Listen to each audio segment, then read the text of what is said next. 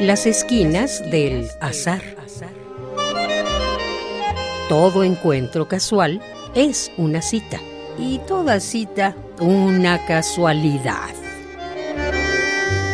Diálogos con Oscar de la Borbolla.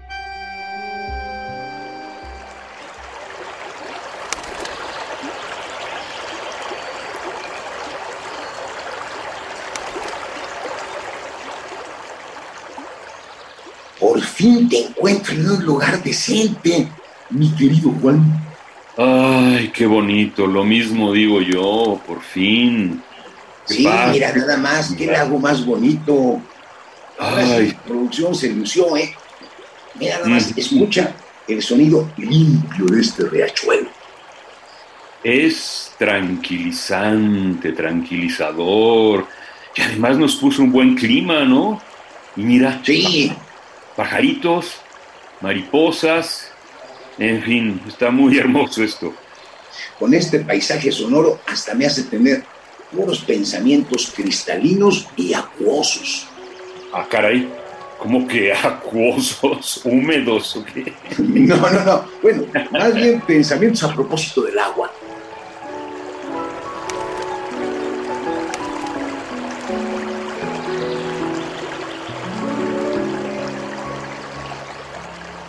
Claro, claro.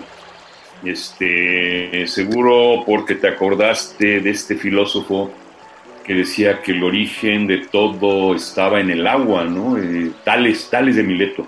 Sí, pues es que como filósofo siempre me viene a la mente eso, pero tú, ¿qué, qué sabes de, de, de tales? Tales, bueno, lo primero que me viene a, a la mente siempre es el, el teorema de Tales, pero que parece que más bien eran dos teoremas. Lo que pasa es que Tales parece que no dejó ningún escrito, en fin, todos son referencias, referencias. Sí, el, teorema de las paralelas.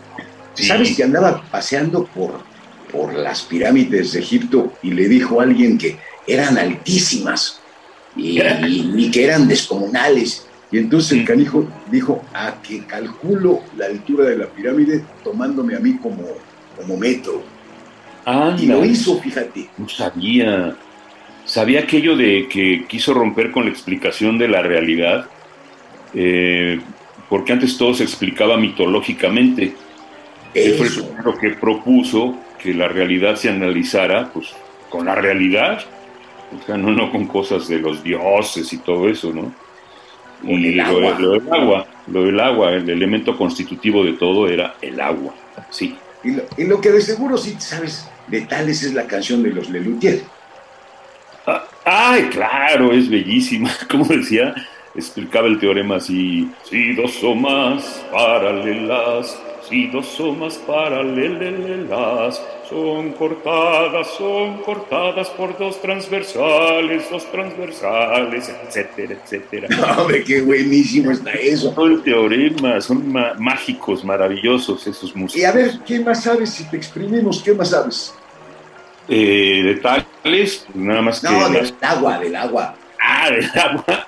El agua, el agua, pues que está formada por tres átomos, dos de hidrógeno y uno de oxígeno. El oxígeno tiene valencia 2, el hidrógeno 1.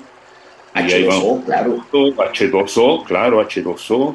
Y obviamente, bueno, el agua sirve para apagar el fuego, la lumbre, claro. Mira, pero a ver, ¿tú has pensado alguna vez por qué el agua apaga el fuego? Mm, Pues, ¿Por qué lo apaga? ¿Por qué le echas agua y se apaga el fuego? Sí, pero ¿por qué? ¿Qué sucede? ¿Qué reacción hay ahí? Eh, bueno, lo que pasa es que el agua moja el fuego, ¿no? Lo moja, o sea, lo moja como un trapo. O sea, que si agarras el fuego y lo exprimes, le puedes sacar el agua como a tu camiseta cuando, ahorita que te Ah, metas ya vas. a- aquí al agua. Ya vas a empezar. No, no se puede exprimir el fuego, obviamente.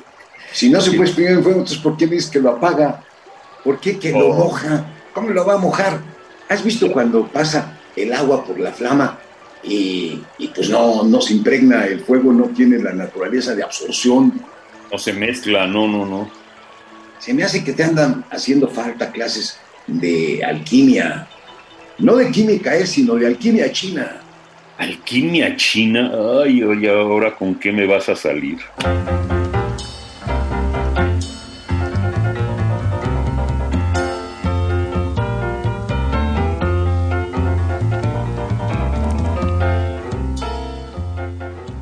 Mira, los chinos tú lo sabes muy bien que inventaron la pólvora, ¿no? Sí. Bueno, pues en ella están los tres aspectos que son necesarios para iniciar y mantener el fuego. Necesitamos tres cosas para el fuego. Que haya oxígeno, combustible y calor. Y fíjate la fórmula de la pólvora. Tiene tres ingredientes. Carbón vegetal que aporta el combustible. Nitrato de potasio que da el oxígeno. Y el azufre aporta el calor. si, si, tienes una lamparita, por ejemplo, una, una vela, y la tapas con una campana, se apaga porque le falta oxígeno. Es como si fueran una mesa de tres patas el fuego. Y necesita estos tres componentes, calor, oxígeno y combustible. Si le quitas cualquiera, pues con eso apagas el fuego. Y pues el agua lo que hace es quitarle calor al fuego. Pues enfriarlo. ¿Y eso por qué pasa? Pues mira, pasa porque el agua necesita mucha energía para calentarse. Eh, necesita incluso menos energía que el hierro o el bronce.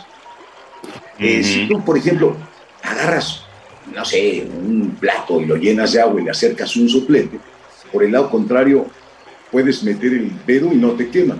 Pero a ver, agárrate una llave y ponle el soplete de un lado, te quema inmediatamente, o se calienta muy rápido el metal.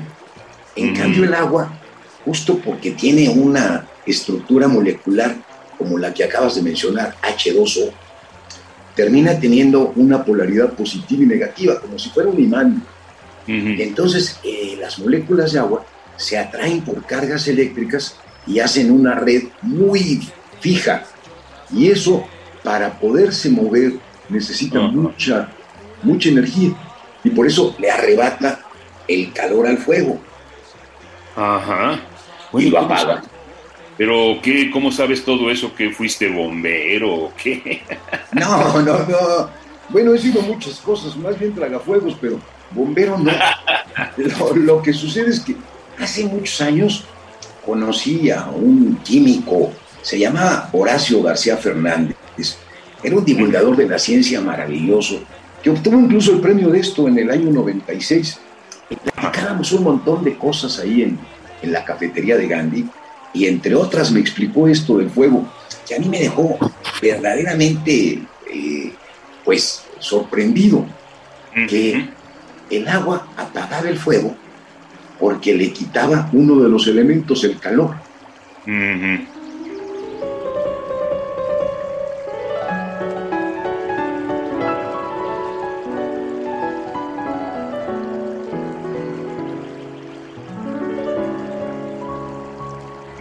Pero, o sea, ¿todo fuego se apaga con agua? No, Juan, ahí sí cuidado, porque eh, cuando el fuego llega a unas temperaturas muy altas, es capaz de romper la molécula del agua y entonces obtiene más oxígeno y aparte hidrógeno y el hidrógeno explota.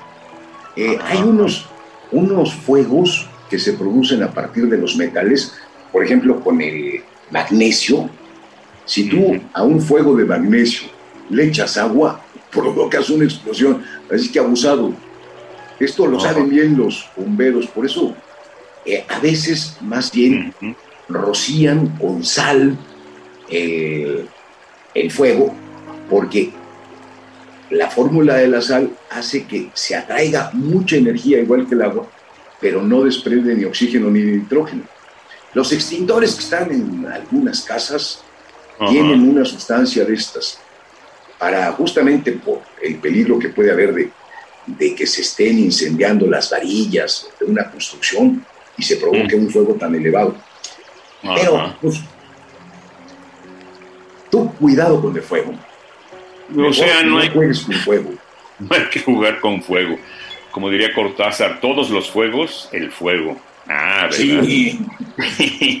bueno, ya te entendí. El agua apaga el fuego porque enfría y... Ay, mira, ¿sabes qué? Vamos a refrescarnos, ya se me calentó demasiado la cabeza. Órale, pues echemos un chapuzón. Eh, también el agua es ¿eh? Qué buena idea. En este laguito se me hace que no nos va a ahogar. Nos podemos quitar la ropa aquí. Pues mira, no sé, como estamos en radio, no importa las impudicias que quieras mostrar. No se ve, nada más. Déjalo a la imaginación de los radioescuchas. Muy bien, pues vamos al chapuzón.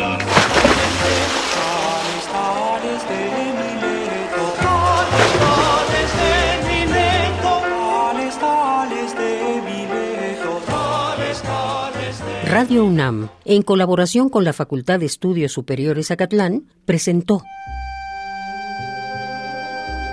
Las esquinas del azar. Todo encuentro casual es una cita y toda cita una casualidad. Voces Oscar de la Borbolla y Juan Stack. Operación Francisco Mejía. Producción Rodrigo Aguilar. Radio UNAM. Experiencia sonora.